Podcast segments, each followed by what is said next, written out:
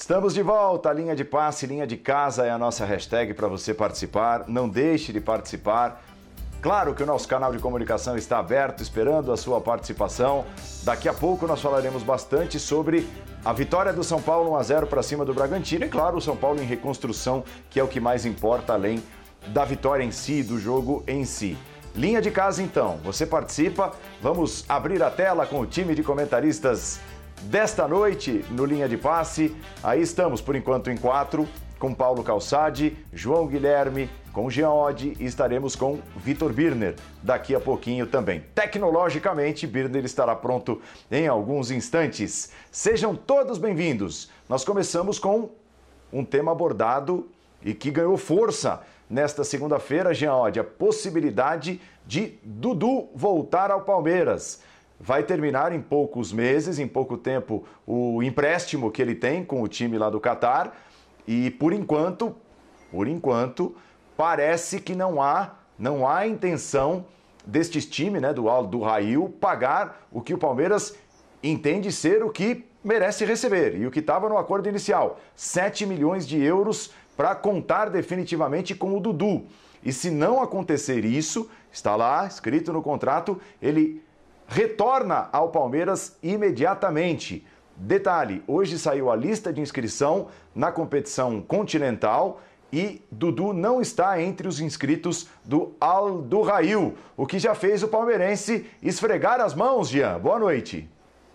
Boa noite, Paulo. Boa noite, companheiros, fãs de esportes. Pois é, né? Porque acho que toda a introdução que você deu deixa claro que pode até se tratar de um blefe, né? Do Aldo Rail. O pessoal, tá, o pessoal tá me ouvindo, o pessoal tá me ouvindo. Isso, sim, põe, sim, né? Pode, vamos pode lá, continuar vamos falando. Lá. Isso, agora além do, lapela no lugar fica até melhor. tecnológico, tem alguns problemas de esquecimento, lapsos de memória que cada vez mais constantes à medida que a idade avança, né? Ah, é a pandemia, lá. é a pandemia. É a pandemia, tá deixando a cabeça de todo mundo complicada. Mas, é, enfim, Paulo...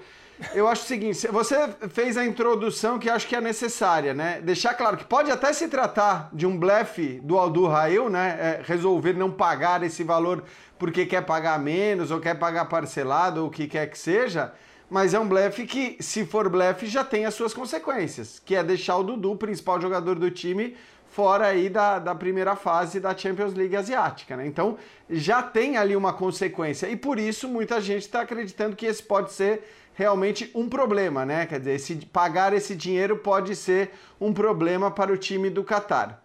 Se for um problema para o time do Catar, eu acho que aí tem, tem dois pontos de vista para você analisar. É claro é, que, é, do ponto de vista do Palmeiras, o Palmeiras, olhando tecnicamente para o Dudu, não, não, tem muita discussão, né? Eu acho até que um jogador com a qualidade e com a, com a categoria do Dudu e com o nível de certeza que ele te entrega, porque foi durante cinco anos consecutivos um jogador do mais alto nível no Brasil, você não compra por esse valor. Né? Com, a, com, o nível de, de certeza que você tem, né, teoricamente, na contratação do Dudu, você não compra por esse valor mas é um jogador que tem um salário muito alto, então tem toda uma questão aí que o Palmeiras precisa de fato fazer as contas, né? Mas eh, se o valor de fato não for pago, e me parece que existe uma possibilidade do valor não ser pago, acho que não, tá longe da gente poder dizer que eh, esse é o maior percentual, né? Que o Palmeiras está mais perto de ter a volta do Dudu do que ele continuar no Catar. Não acho que seja assim, mas essa possibilidade de fato existe. E se se confirmar, me parece que seria um reforço que traz para o Palmeiras um jogador de um nível que hoje ele não tem no seu ataque. Isso para mim é indiscutível, né? A gente falava ontem do Arrascaeta, do Gabigol, do Bruno Henrique no Flamengo, caras com uma capacidade de decisão muito grande. Para mim, o Dudu é ou seria este cara para o Palmeiras, um jogador que nesse nível hoje o Palmeiras não tem. É uma comparação que a gente sempre costuma fazer, né, João? Falando de Palmeiras e Flamengo, os rivais agora, e a rivalidade está cada vez mais apimentada. A impressão que se tem nos últimos anos é de que o Palmeiras talvez até tenha um elenco mais forte ou mais coeso, mas o Flamengo tem jogadores mais decisivos E se o Palmeiras contar com um cara como o Dudu, vai ter um decisivo com D maiúsculo, né, João? Tudo bem? Sem dúvida. Tudo bem, Paulo? Um abraço para você, para o Calçade, para o Gian, para o Birner. Eu concordo inteiramente com o que disse o Gian. Acho que o Dudu é, seria a cereja no bolo desse elenco do Palmeiras. É porque é curioso, né? O Dudu foi indiscutivelmente o principal jogador do Palmeiras entre 2015 e 2019. Mas a partir do momento que ele saiu, uma nova geração palmeirense veio e se firmou. Os meninos mostraram o seu valor, se incorporaram muito bem ao elenco do Palmeiras. E o Palmeiras conseguiu chegar num ponto onde o Dudu não conseguiu levar a equipe, que foi exatamente a conquista da Libertadores da América. Agora, agregando toda a capacidade que o Dudu tem, com este elenco atual do Palmeiras, com a chegada desses meninos que estão virando cada vez mais realidade, com todas essas opções, e aí eu concordo plenamente com o Jean. O Dudu seria o desequilibrante, o jogador que poderia fazer diferença nesse time do Palmeiras que muitas vezes o Palmeiras não consegue encontrar nos jogos. Tem um coletivo muito forte, mas falta aquele jogador que possa fazer a diferença. O Dudu é esse jogador. E o torcedor palmeirense e todos nós que acompanhamos futebol sabemos bem disso, Paulo. Boa noite, Paulo Calçade. Olá, Paulo. Olá, companheiros. Olá para você que nos acompanha. Estou imaginando aqui, vamos, vamos assim, supor que o, o Abel Ferreira não conhecesse o Dudu não lembrasse dele, não tinha porquê, está na Europa, é muito, assim, não, os treinadores lá não conhecem tão bem os jogadores brasileiros. Então, aí ele vai aqui fazer uma busca, e em 15 segundos ele digitou Dudu, gols, pum, começa a aparecer gol do Dudu. Aí ele fala, nossa, o Dudu jogava no meu time e eu não sabia. Porque o Dudu é o cara já joga no Palmeiras antes do Abel. E no Palmeiras do Abel ele joga tranquilamente. Então, assim, um dos maiores reforços que ele poderia ter é trazer um jogador que está completamente afinado à maneira de jogar dele. É, então, ele é perfeito para o Palmeiras do Abel Ferreira. E ele sempre foi perfeito para qualquer Palmeiras que ele tenha jogado lá atrás. Ele sempre foi ótimo. Nos piores momentos da equipe, o Dudu era o cara que você falava: nossa, o Dudu, o time está ruim, mas o Dudu se garante, né? Senão um treinador não é louco. Fala assim, ele torce para que o time do Qatar não pague e não fique com o Dudu, porque um reforço desse, você não cai do céu e não encontra a qualquer hora. Ele é um, o Dudu é perfeito para o futebol do Palmeiras de hoje e do futebol do Palmeiras de ontem também. Agora, veja só, né, Vitor Birner, como está dividida, nós mostrávamos aqui, enquanto falava o Paulo Calçade, a opinião daqueles que acessam a nossa arroba no Twitter, linha ESPN praticamente 50-50. O que seria melhor para o Palmeiras? Dudu de volta tecnicamente ou 40 milhões de reais? E ali está empatadinho, metade metade, Vitor Birner. Boa noite. A outra metade noite, é outra, são os outros. Né? Os outros, né? Os corintianos, São Paulinos, ah, o Brunego. É. Não, volta. Dá o dinheiro para o Palmeiras, mas mantém o Dudu é. bem longe.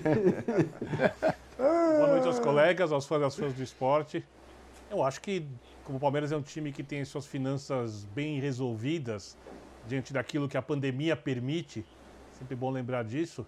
É, se você pegar os 40 milhões de reais, é, o Abel já pediu um atacante pelo lado esquerdo, onde joga o Dudu, e um centroavante. Aonde você busca um jogador do nível do Dudu? Aí eu vou somar, além da qualidade, da capacidade, o conhecimento do clube, a identidade, a identificação que ele tem com a torcida, com a camisa, a história e o principal, o fato de ele se voltar pela primeira vez jogar no Palmeiras com um modelo de futebol que o favorece mais. Então, principalmente quando tem a bola, né? Porque esse Palmeiras, o Palmeiras que ele contra-ataca melhor do que contra-atacava o Palmeiras, contra-atacava o Palmeiras do Filipão. E o Palmeiras do Filipão sabia fazer isso, era bom na jogada aérea, bom na marcação e bom no contra-ataque. Esse Palmeiras sabe fazer isso e sabe fazer mais. Esse Palmeiras tem jogadores que fazem a bola passar mais pelo meio de campo por baixo do que tinha, por exemplo, o Palmeiras do Filipão. Se for comparar com o Palmeiras do Cuca, um Palmeiras de mais perseguições, de jogadas de individualidades também, era um Palmeiras que usava bastante a jogada longa pelo alto.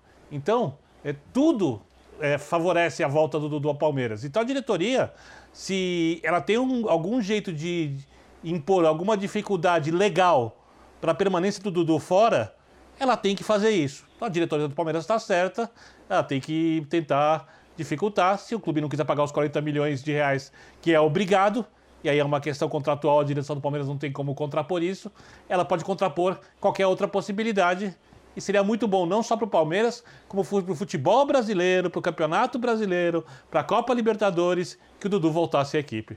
Ô, ô Birner, e até porque, né, a questão de o, o Palmeiras impor, não é nem, acho que não é nem impor dificuldades legais é não dar desconto. E acho que não dar desconto para os amiguinhos do Catar ou não parcelar para os amiguinhos do Catar é mais do que normal, né? Pelo dinheiro que rola por lá. Você tem que ser muito generoso para dar desconto é, para clube do Catar, sinceramente. Acho que é, talvez o Palmeiras até prefira hoje contar com o Dudu, eu não sei, até tentei descobrir, mas não, não tem essa informação do que o Palmeiras prefere. De qualquer forma, é bom esclarecer. Não é uma escolha do Palmeiras é uma escolha ligada ao clube do Catar. Se pagar muito bem, a coisa é, é, é se resolve porque ele volta para o Pagar o combinado.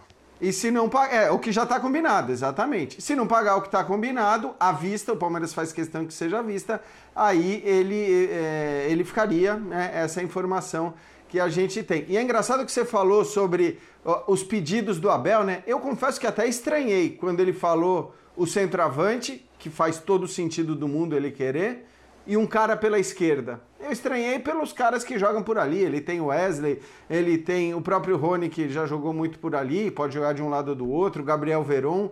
É, mas evidentemente, por mais que eu tenha estranhado, na hora que você fala de um reforço do nível do Dudu e com, entre aspas, a certeza de entrega que esse cara te traz, aí acho que a coisa muda completamente e você pode até, vamos dizer, é, resolver o problema do centroavante de outra maneira, utilizando, por exemplo, o Rony por ali, é, onde ele até que vai se saindo bem.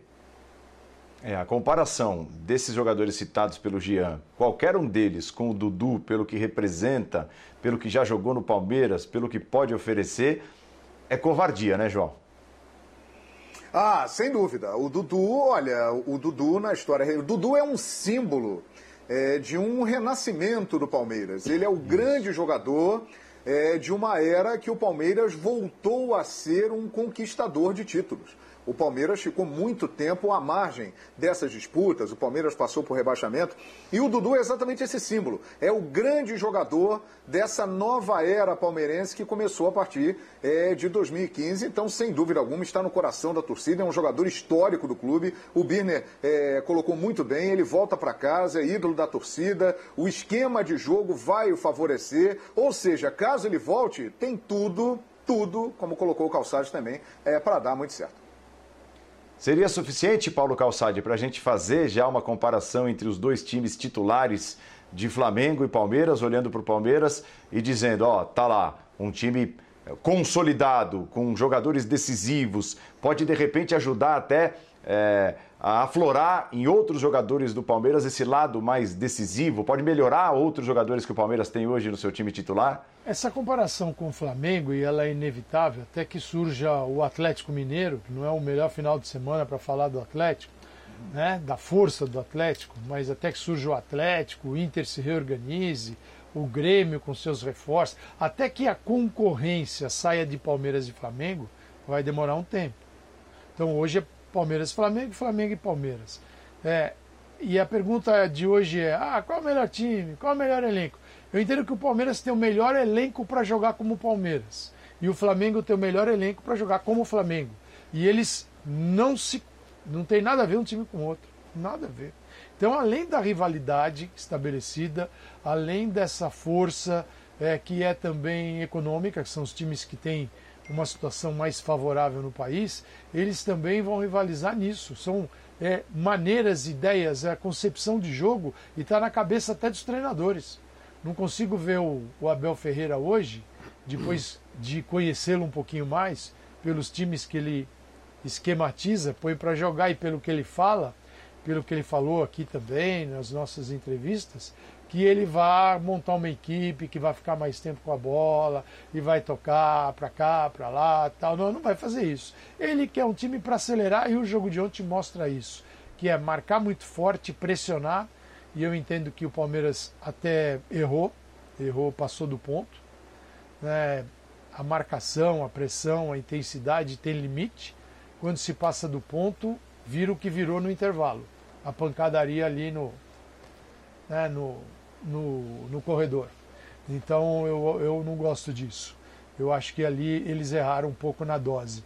Mas são times completamente diferentes. É claro que um time com, com um futebol diferente, que é o Palmeiras, do Flamengo, pode ser mais forte a ponto de ser mais temido dentro da maneira que joga. Não estou dizendo que a maneira do Flamengo é superior à do Palmeiras, não. É, Palmeiras pode ser até superior ao Flamengo nos resultados, na, naquilo que entrega nos jogos, não é a forma de jogar. Então é, eu acho que o Palmeiras ainda pode melhorar, tem espaço para melhorar. Do, eu ainda gosto mais do jogo do Flamengo, mas aí é pessoal. Uhum. Né? E o que é pessoal, eu não posso dizer o que é bom, o que é ruim, por aquilo que eu acredito. Eu tenho que analisar os jogos por aquilo que os jogos produzem. Né? E, então eles produzem o jogo do Palmeiras e do Flamengo coisas completamente diferentes, mas eles geram títulos. Então nós estamos falando de campeões da Libertadores, Flamengo ganhou o Brasileiro, Palmeiras ganhou a Copa do Brasil, e eles vão continuar por um tempo competindo. Agora o Dudu, poxa, você, o, o, Abel Ferreira deve estar assim, não paga, não paga, não paga, porque é um cara que tem gol. É, é essa é uma grande diferença do Dudu. O Dudu, ele é super encaixado na ideia de jogo e ele tem gol, como a gente está vendo. Ele tem capacidade de uma bola que vem, ele domina já de uma forma linda para bater e fazer o gol. Então o Dudu vai fazer muito gol pelo Palmeiras, vai ser titular e vamos ver onde é que ele vai pôr para jogar, mas inicialmente pela uma das beiradas. E o Dudu jogou pelo centro também, mas acho que uhum. o Rafael Veiga é o dono desse pedaço hoje. Aí eu, eu eu vejo aqui na nossa hashtag a mensagem de um atleticano, do Varley Bessa. Pode descer a marreta no Galo, porque aqui em Minas a turma da imprensa achou normal a derrota do Galo ontem. Aí eu vou nos assuntos mais comentados do Twitter. O primeiro é Daniel Alves. O segundo, fora Cuca. O Cuca pediu 10 dias é, e disse: depois disso pode me cobrar, mas vou colocar a casa em ordem, vai demorar uns 10 dias são os respingos de uma derrota para o Cruzeiro, mesmo muito cedo, né? Mesmo muito cedo, já um clima de absoluta pressão no Atlético depois dessa derrota lá no Mineirão, Jean.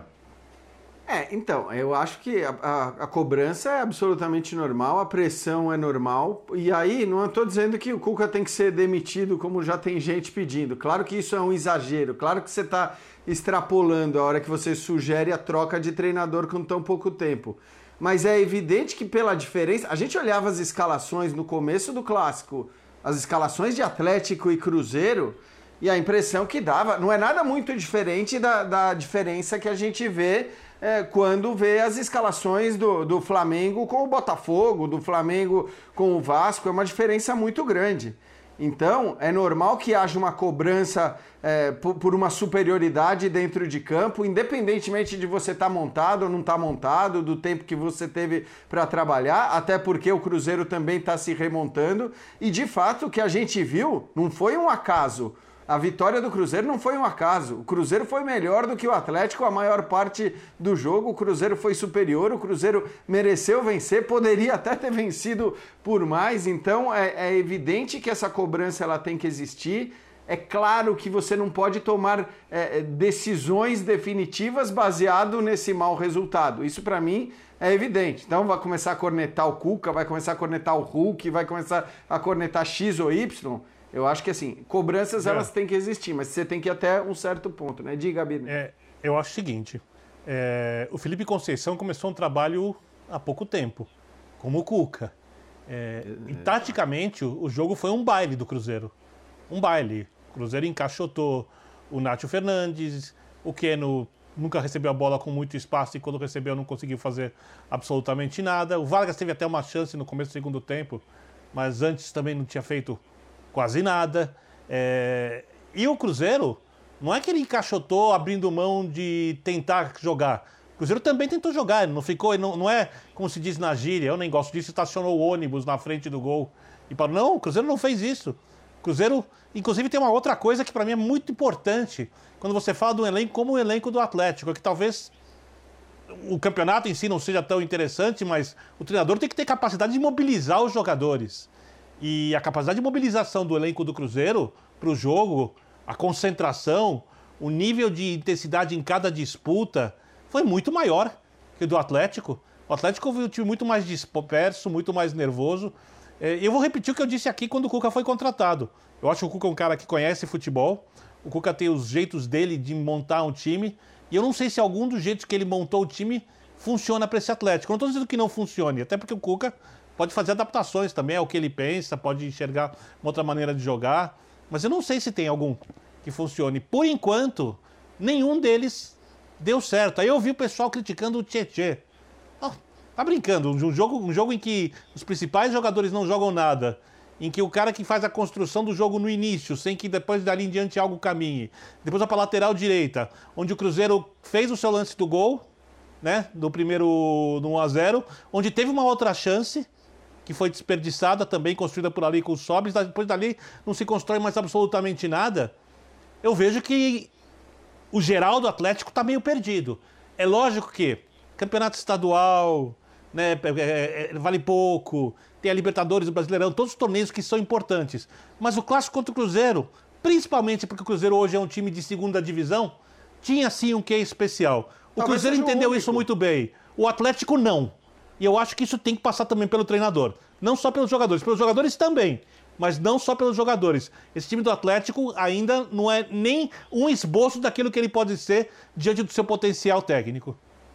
É, e lembrando que é um treinador histórico do Atlético, né? O Cuca, é, ele conhece bem o que é essa rivalidade, até porque já fez um ótimo trabalho também no Cruzeiro. Né? Ele tem história aí dos dois lados. Então, não é uma novidade para o Cuca disputar um Atlético e Cruzeiro. Agora, eu gostaria de ressaltar aqui é, dois pontos importantes. O primeiro é como foi importante essa vitória para o Cruzeiro, né? O Cruzeiro está no fundo do poço.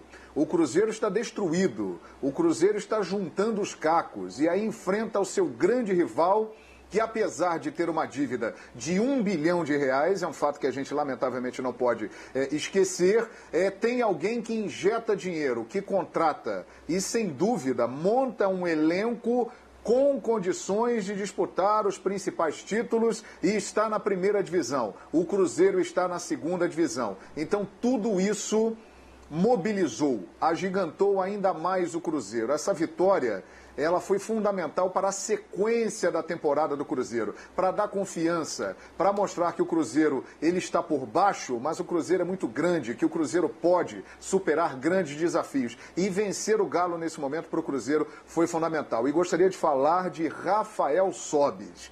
A gente disse aqui agora há pouco, falando do Dudu, do jogador que pode fazer a diferença. Rafael Sobis fez a diferença ontem nesse clássico. Foi disparado o melhor em campo. É, com a maneira de jogar, com a liderança que ele tem, com a história, com o espírito dele, passou tudo isso para o grupo e foi fundamental em vários momentos do jogo e, inclusive, deu assistência para o gol do Ayrton. O Rafael Sobis foi, sem dúvida, o grande cara do jogo de ontem no Mineirão. E a segunda-feira dói mais porque é, desde que o Cruzeiro caiu, a gente sabe, a gente convive, o torcedor do Atlético o que fez foi ridicularizar o Cruzeiro. E assim acontece com qualquer rivalidade, seria a mesma coisa se tivesse o Atlético ido para a segunda divisão. E foi um festival e com jogador chegando, jogador chegando, estádio sendo construído, e é mecenas para cá, mecenas para lá, Hulk, não para, o, o, Atlético não tem fim, né? Não, e chegando, e o, o torcedor do, Cruz, do, do Galo só ridicularizando, e ridicularizando, e ridicularizando. Aí vem o clássico, e o Cruzeiro ganha do Galo. Então é o seguinte, o torcedor do Atlético, ele, foi, ele fez questão de marcar as diferenças e o que onde está cada um no abismo. Um está olhando de cima e o outro está lá estatelado a um quilômetro de abismo. E o torcedor não está errado, hein, Calçade? Não, é, é, o futebol. É o futebol. Só que quando vem a vitória do outro, ah, tudo isso segura. Aí continua sendo futebol. É como se você tivesse caído junto. Você caiu junto e foi encontrar o outro lá embaixo. Então, aí a dor é muito maior.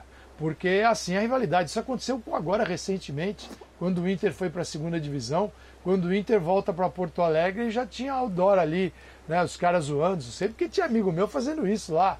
E os caras ah, ridicularizando. Então, Fantasma de la Beia. é, é a graça do tudo bem, futebol, né? isso é do jogo.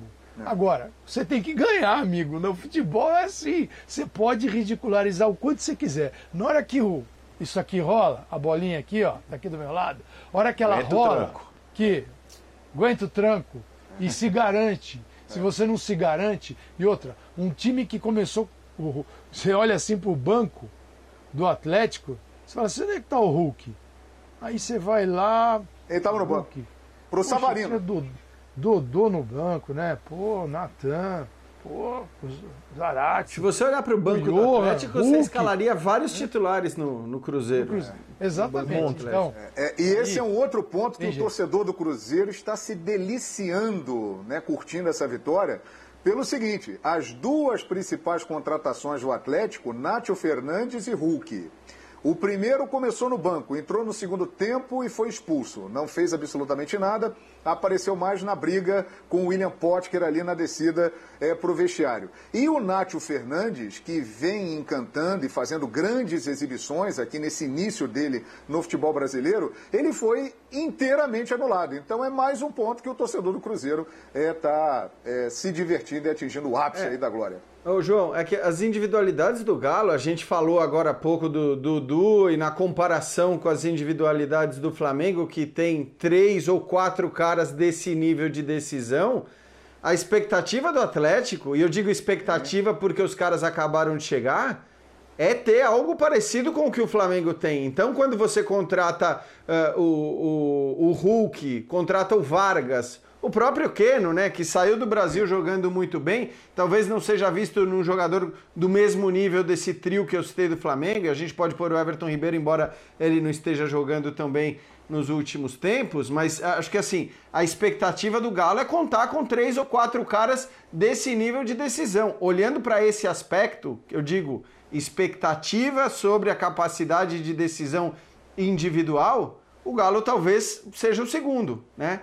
Porque é o que a gente falava, tudo bem, o Palmeiras é visto como o segundo elenco do, do futebol brasileiro, ou primeiro para muita gente por ser mais homogêneo, eu, eu não concordo, mas é, o fato é que nenhum outro time, exceto o Flamengo, talvez tenha contratado tantos jogadores para resolverem a parada. O Nacho é isso, né? O, o, o, o Vargas é isso, o Hulk é isso. O Keno, de alguma maneira, também. Então, eu acho que é, é- é uma decepção muito grande e a cobrança ela vai ficar, claro, em princípio, em cima do treinador, porque poucos estão jogando, né? O Nacho teve um brilhareco outro, outros estão decepcionando e tudo mais, mas evidentemente depois essa cobrança passa a ser também em cima dos jogadores. É, o Cruzeiro já ganhou o ano dele, hein, Paulo Andrade? Agora resta subir, voltar para a primeira divisão. Isso, isso. É. Birner, é, bom, é, nós temos a pergunta aqui embaixo, né?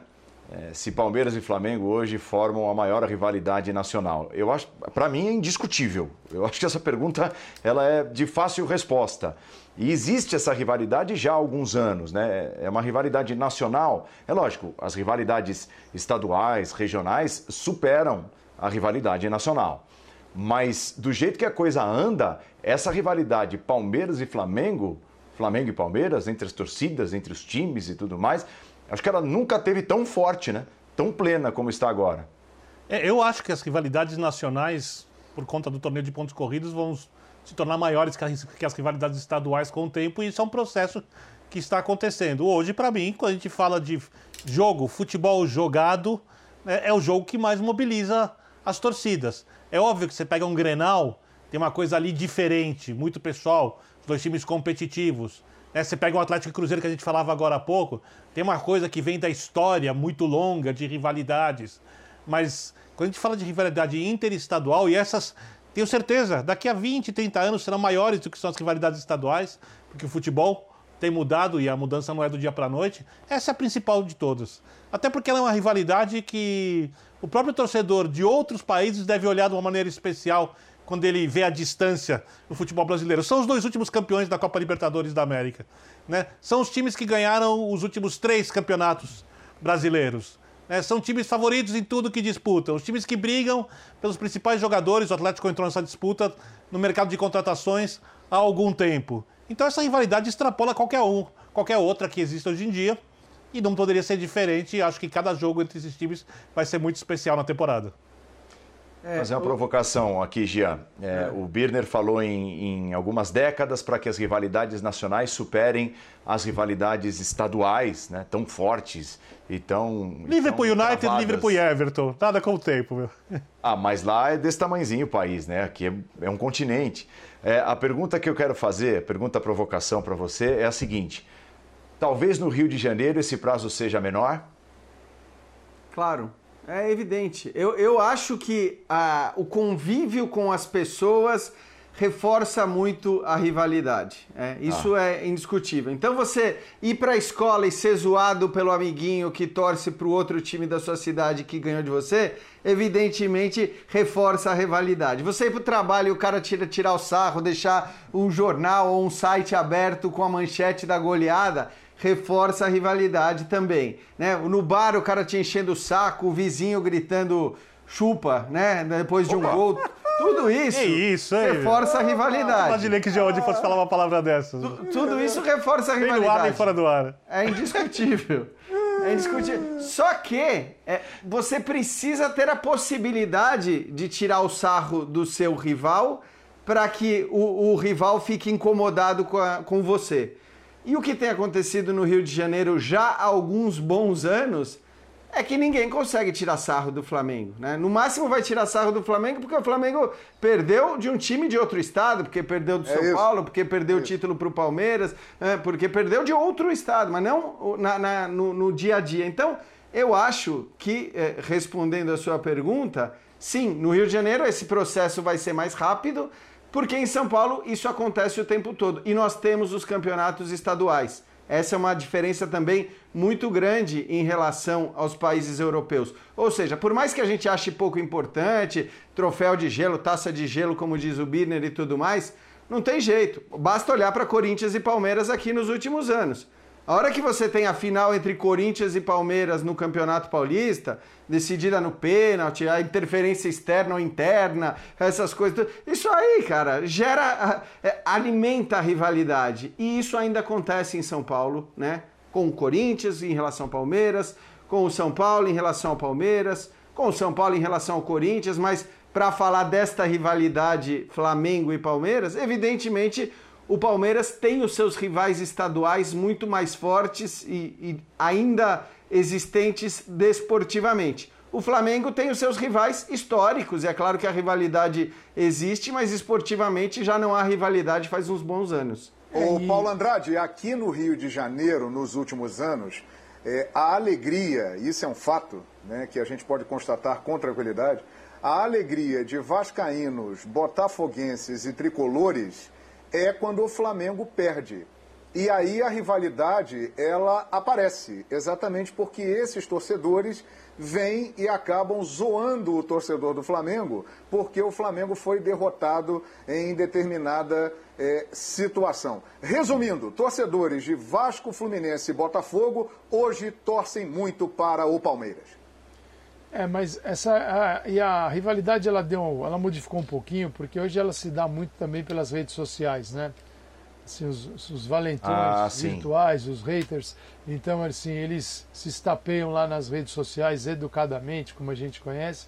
Sim. Hoje ainda mais, né, Calçade? É, sem estádio. Sem estádio, é, sem estádio. Então, sabe, seja aquele ambiente ali que a gente entendia que era favorável para a rivalidade, né, que fazia crescer. Hoje é na hora, é instantâneo, né? É, então também cria um pouco. Agora, é possível que a gente acabe trocando, eu acho esse um tema bom, que a gente acabe trocando no futuro, vendo essa troca, né? assistindo, que é a troca das rivalidades, algumas rivalidades locais, regionais, por rivalidades um pouco mais distantes, porque elas começam assim, você começa a ver rivais como Vasco e Botafogo. Não dá nem, é, não dá nem para eles onde eles se encontram com o Flamengo no estadual. Eu acho muito pouco. Eventualmente, dependendo do ano, numa Copa do Brasil. Então, você perde um pouco dessa rivalidade. Você tem que estar na mesma divisão, você tem que estar ali, cara. Você tem que criar uma resistência ao teu rival. Se você sumiu do mapa, aí você tem que, como disse o João, você tem que buscar outros meios, né? Você começa a engrossar a rivalidade alheia. Está acontecendo isso também. É, e o Fluminense, Calçade, em cima disso que você está falando, o Fluminense ele já está numa situação bem diferente de Vasco e Botafogo, né? Porque o Fluminense ele se manteve na primeira divisão e o Fluminense estará na Libertadores da América. Ou seja, o Fluminense ainda está conseguindo transitar no mesmo terreno que o Flamengo, embora as condições de competir sejam completamente diferentes. Então, para o torcedor do Fluminense, isso é menos sofrido. Agora, para vascaínos e botafoguenses, realmente é uma situação muito distante. Ô Paulo, só uma coisa, esse rivalidade vai pegar fogo em 2021. Eu não, não afirmaria isso, que esse vai ser o maior ano da rivalidade entre eles. Primeiro porque, de fato, essa rivalidade já vem de um bom tempo, como disse uh, o João, né? É, desde o título brasileiro ali do Palmeiras com o Cuca, que essa rivalidade se acirrou. E eu acho que nesse ano, nessa temporada, a gente tem tudo para ter outros times entrando com muita força nessa briga, né? Falamos do Galo, que não, não, não, se acertou ainda, mas tem um elenco muito forte. O São Paulo, de quem a gente vai falar daqui a pouco. O próprio Grêmio, né, que ainda ameaça fazer contratações. Então, pelo menos na teoria, é, eu acho que esse é um, é um ano, e a gente espera que seja assim, porque vai significar mais time forte, né? Esse é um ano para a gente ter talvez essa rivalidade um pouco diluída com outros protagonistas no futebol brasileiro. E aí voltam rivalidades históricas, né, Vitor Birner? Por exemplo, é, Galo e Flamengo, não precisamos nem falar. É, o, o, São Paulo entrando nessa conversa. Tem Palmeiras e São Paulo, que pode ficar muito mais forte até do que já foi. Palmeiras e Grêmio. Palmeiras e Grêmio, né? Por todas as decisões 90, de Copa do Brasil, 90, Libertadores. Você acha que o futebol brasileiro ganha com o aumento do número de rivalidades nacionais? Qualquer futebol no mundo, porque é, essa é a essência do futebol. A essência do futebol é competir. A gente gosta do jogo mais bem preparado, mais bem trabalhado, a gente elogia os grandes jogadores, né? mas no final das contas, o que mobiliza o, o torcedor são as competições. Tanto que um jogo de uma, um clássico no estadual tem menos valor que o um clássico em Libertadores ou em Campeonato Brasileiro. Se tiver disputa de título, isso se multiplica ainda mais, porque no final das contas o futebol é uma competição. E quando a gente fala de rivalidade, principalmente se a rivalidade for intensa e saudável, porque a rivalidade também educa, tá? As pessoas precisam saber perder precisam saber ganhar. Uhum. Tá? E eu acho que provocar faz parte. É, a gente discutiu isso ontem aqui no Linha, não gosto da provocação institucional, gosto da provocação de jogadores, entre jogadores, se ela não for é, baixa, se não for para humilhar, for uma provocação esportiva legal. É, acho que entre torcedores, quando o torcedor gosta da brincadeira, ela é muito bem-vinda. Se o cara fica muito irritado, você não brinca, porque assim funciona com qualquer coisa, não só com futebol. Mas rivalidade é uma coisa muito positiva, ela pode ser construtiva.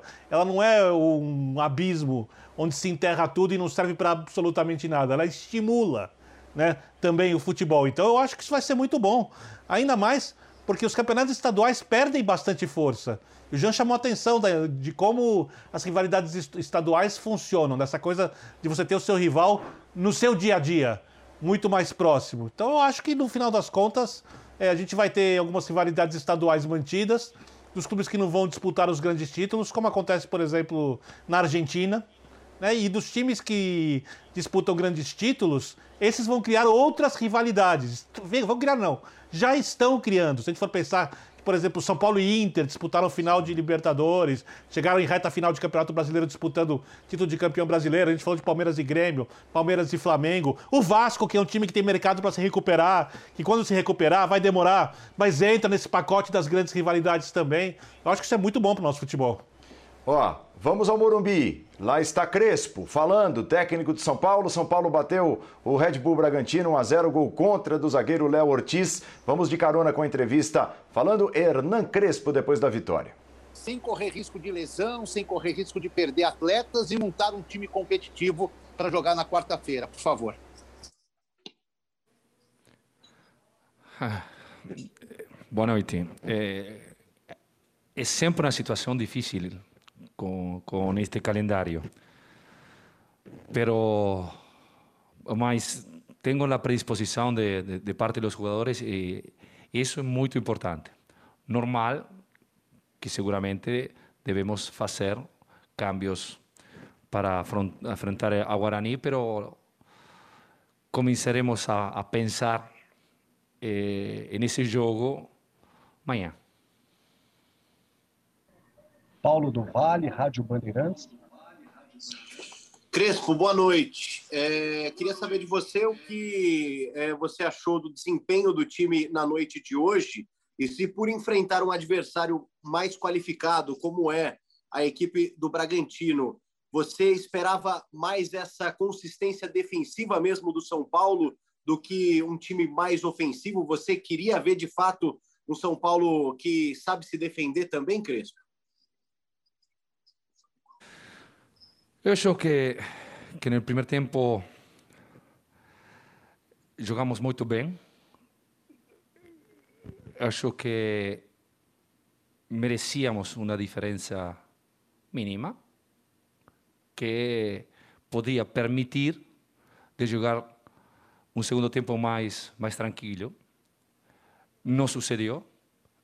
E, e nós nos adaptamos à situação siempre con la predisposición de los jugadores, con las ganas, la voluntad, la voluntad de, de, de correr per el compañero, de defender una situación que creo, acho que, que, que merecíamos. Merecíamos, merecíamos eh, el primer gol antes, en el primer tiempo. Eh, contra, contra un, un equipo muy bien organizado, uma equipe difícil, muito difícil de enfrentar. Eh, e este rival tão difícil, eu acho que chutou uma vez, só uma vez. A força defensiva deste equipo demonstrou contra um ótimo rival a sua força. En el passado ofensivamente, São Paulo mostrou muitas grandes coisas. Faltava um rival que, que, que pueda meterte em dificuldade, em grande dificuldade. Encontramos hoje com jogadores descansados no fim de semana. A dificuldade ainda maior e o time foi perfeito. E o time foi perfeito. A equipe São Paulo foi perfeito. Marcelo Lima, Rádio Energia 97. Marcelo, por favor, abre o microfone que o senhor está fechado.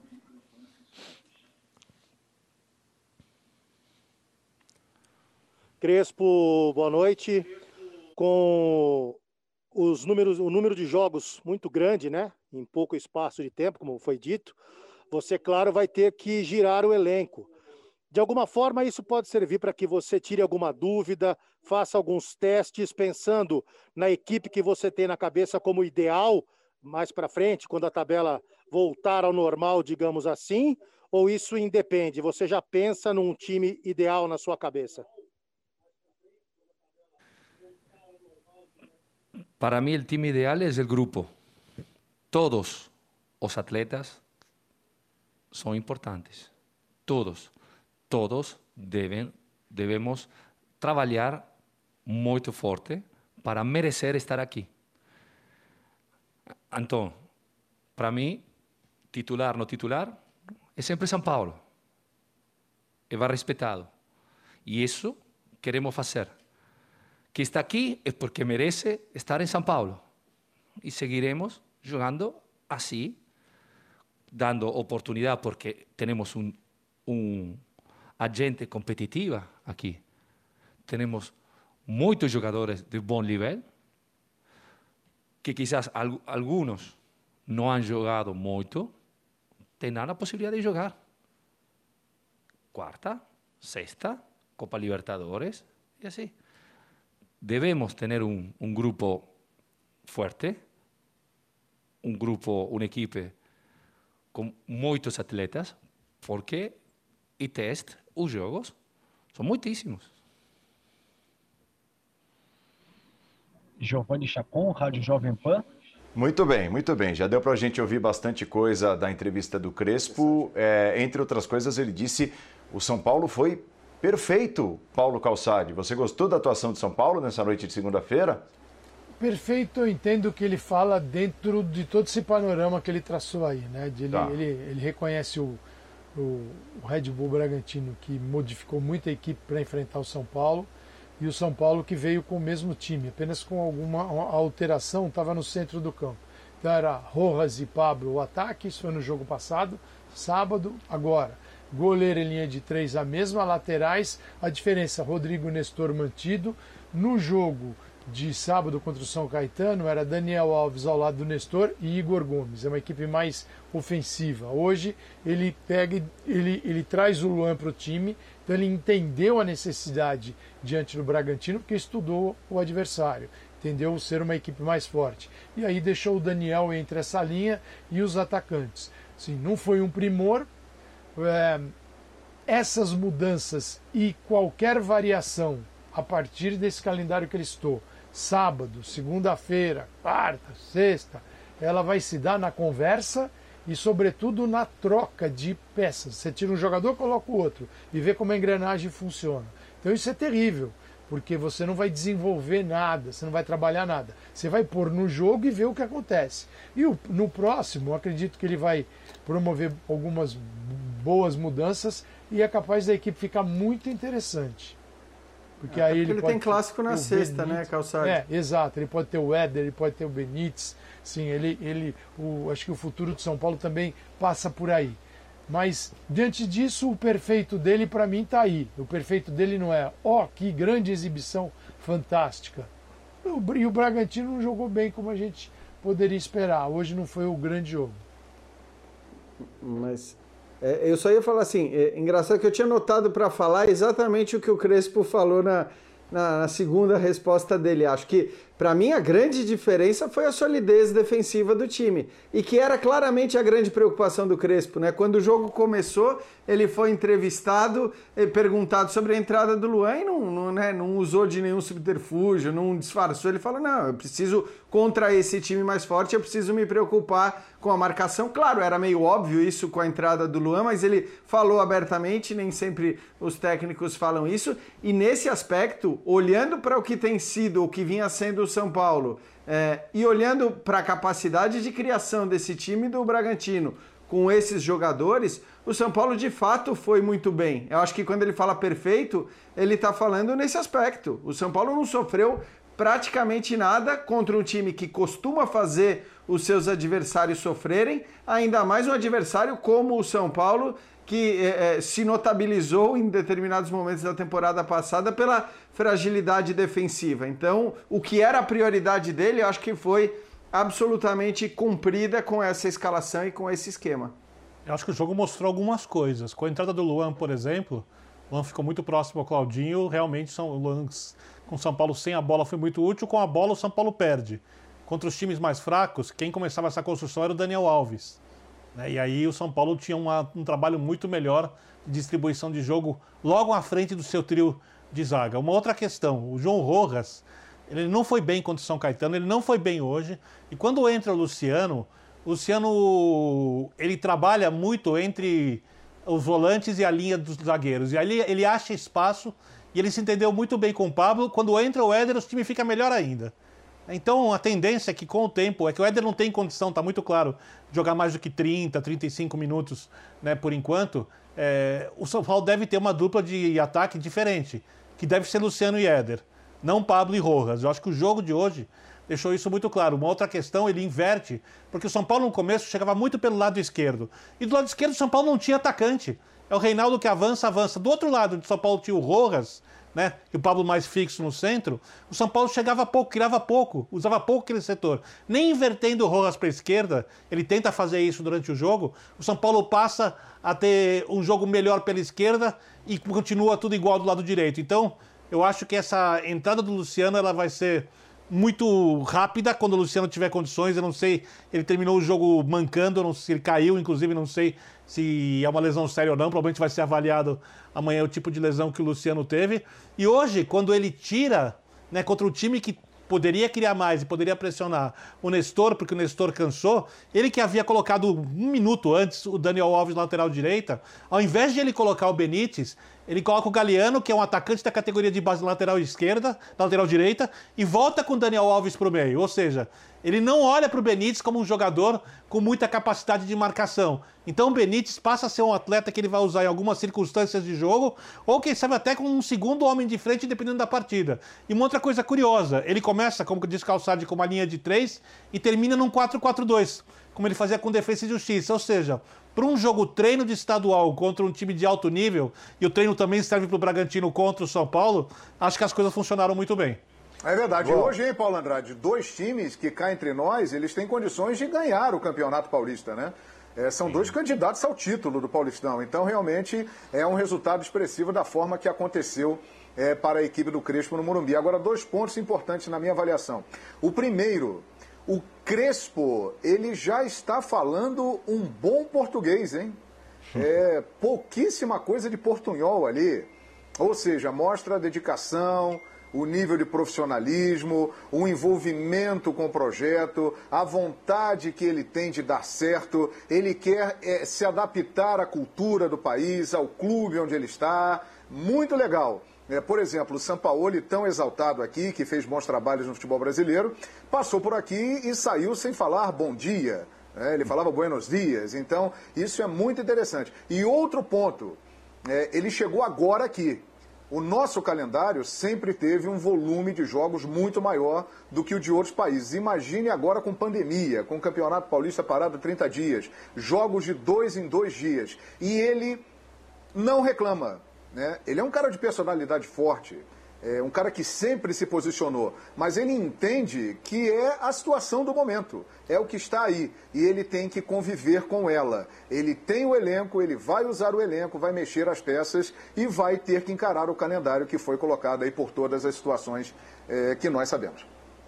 Agora, é, chama atenção, né, Paulo Calçade, é, o aumento do poderio do elenco do São Paulo. Tanto que o Crespo fala em alterar o time, né, de um jogo para o outro. Eu me lembro que em determinados momentos do ano passado, quando o São Paulo ameaçava perder a liderança do campeonato, a distância confortável até que tinha para os seus, seus rivais na disputa pelo título, a gente colocava em questão aqui, eh, em conversas, os jogadores que não iam bem. E muitos de nós, ou alguns de nós, diziam: pô, mas não tem alguém com a mesma capacidade nem perto disso para pôr no lugar. Me parece que isso vai ser um pouco diferente no ano do São Paulo, né? Agora ele, ele parece ter o Crespo, no ano passado era o, o Fernando Diniz, mas agora o Crespo parece ter jogadores mais ou menos do mesmo nível, até para pensar nesse tipo de, de, de, variação, e algumas delas foram citadas pelo Vitor Birner num jogo só, dentro de um jogo só que foi disputado hoje à noite. É, Paulo, ele tem, ele ganhou jogadores e a gente, o que não dá para dizer agora até porque preciso desenvolver ainda, é qual vai, o que Benítez vai trazer para o São Paulo, o Sim. que o Éder vai conseguir trazer para o São Paulo. Se eles conseguirem né, colocar à disposição da equipe aquilo que a gente espera, eles também, quer dizer, um bom nível, então o São Paulo ganha muito, porque é o São Paulo que tem um, algumas premissas que eu acho que elas não vão mudar. Como disse o Birner, terminando no 4-4-2, ele vai esperar o adversário, ele vai trancar as duas linhas e vai esperar. Mas no momento que ele vai jogar, ele tem três zagueiros, ele libera os laterais, ele tem o centro hoje mais. Ele tinha o centro mais reforçado do que no jogo contra o São Caetano.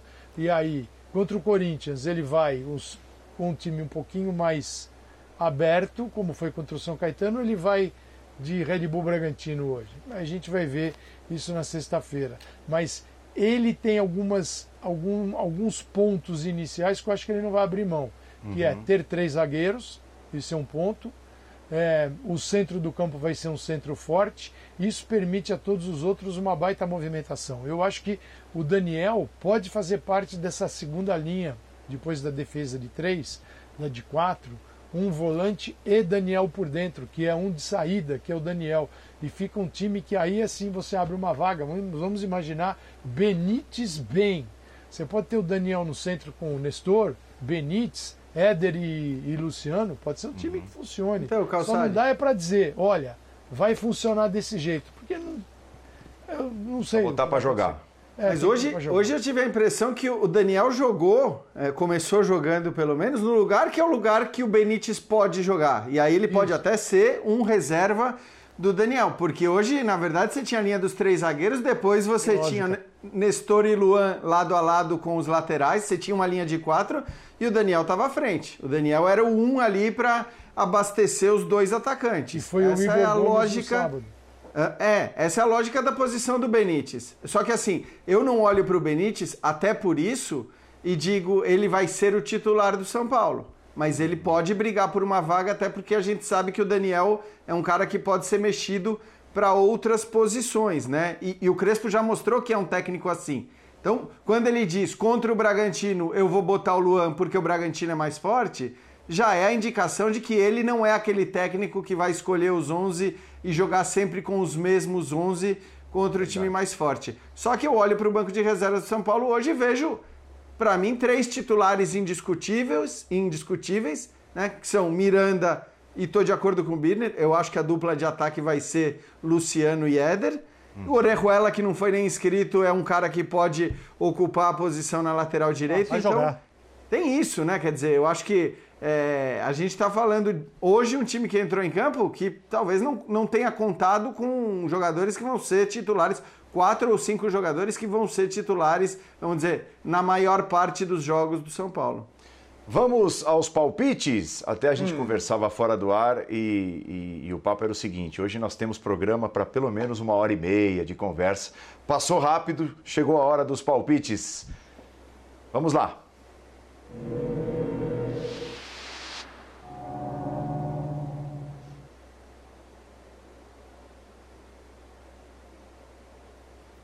Ah, palpites da Libertadores, da Libertadores, terceira fase. Lembrando que a fase de grupos já começa na semana que vem, com várias transmissões espalhadas pelos canais ESPN e Fox Sports.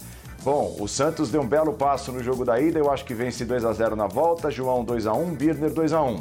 Jean copia o meu palpite e Calçade 2 a 1. Então, Santos 100%. Na quarta-feira, 7h15 da noite, tem Grêmio e Independiente Del Valle. O Grêmio foi derrotado fora de casa, não foi no Equador, foi no Paraguai, perdeu por 2 a 1 Eu acho que dá o troco aqui e vence por 2 a 0 O João tá vendo pênaltis, 2 a 1 Muro. O Birner, o Birner tá classificando o Independiente Del Valle, com esse resultado de 3 a 2 o Del Valle Sem passa. nenhuma.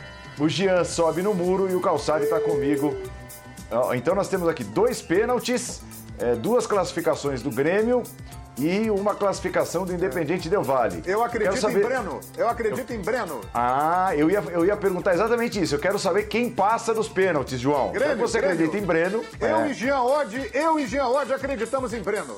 É Vamos ver isso. se o, Jean- Eu se o acho Jean que vai é isso, copiar você. Copia- vai copiar Nessas horas eu vou sempre, né? Nos pênaltis eu vou com o palpite mais populista. Exato. Breno.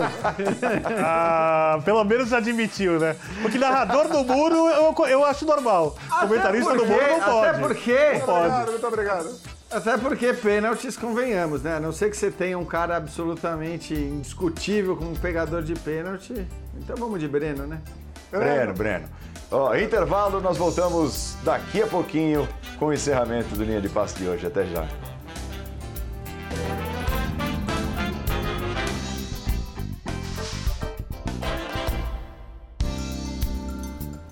É isso, estamos encerrando a linha de passe desta segunda-feira, prometendo voltar amanhã. Tem Santos na Libertadores, o futebol praticamente todo dia agora, né? Com jogos dos campeonatos estaduais acumulados, Copa do Brasil, bastante coisa. Amanhã tem linha de passe fechando a sua noite de futebol.